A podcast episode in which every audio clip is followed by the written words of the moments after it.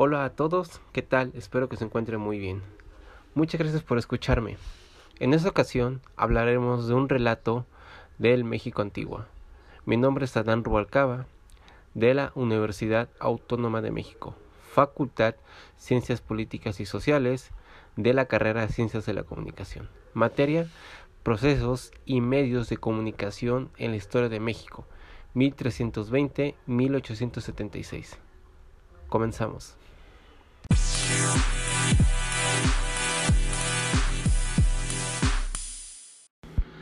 La ritualidad, el simbolismo, misticismo y los valores, junto con las creencias, eran la representación del antiguo México, la gran Tenochtitlan.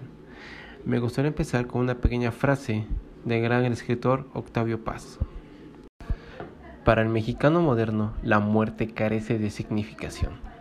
Ha dejado de ser tránsito, acceso a otra vida que la nuestra pero la intranscendencia de la muerte nos lleva a eliminarla de nuestra vida diaria.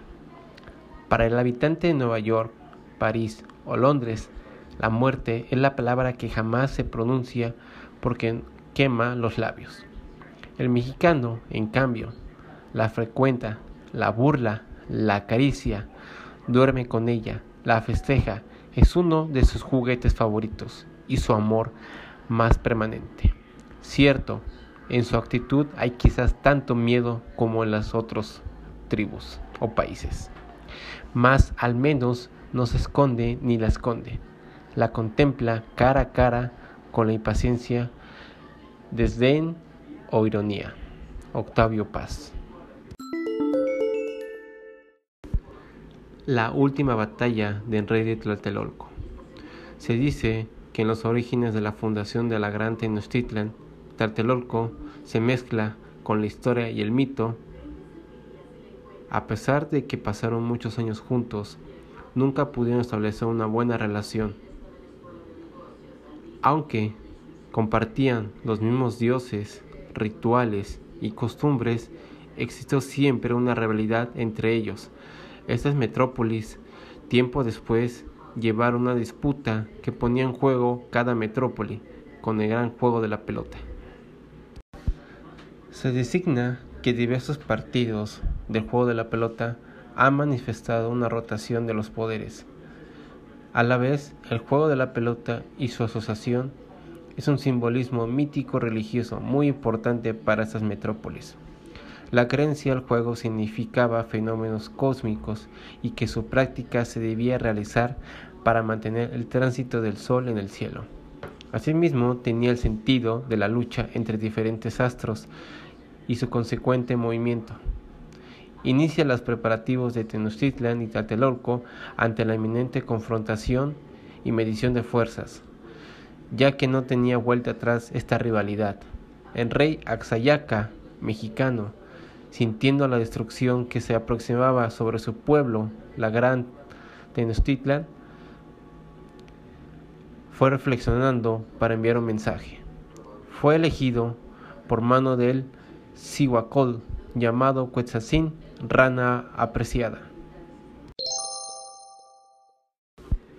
El mensajero fue a arrojar al barrio que llaman Copolco, que ahora es Santa María la Redonda, un mensaje de advertencia, gritando a voz alta, Tlatelucanos, mueran y todos los traidores también van a morir.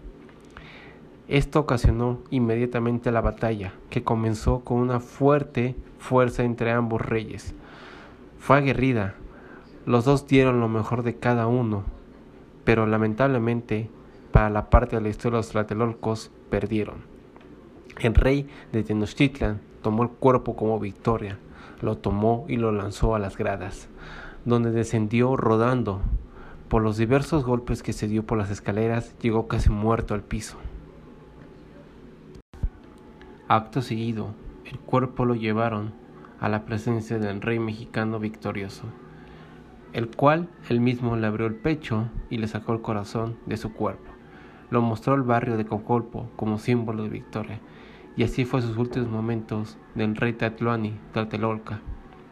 Fue considerado un momento de quebrantamiento que señala la victoria segura de los Tenochtitlan frente a los Tlatelolcas. Sin duda, también fue una última batalla del imperio Tenochtitlan, ya que tiempo después se venía la gran conquista.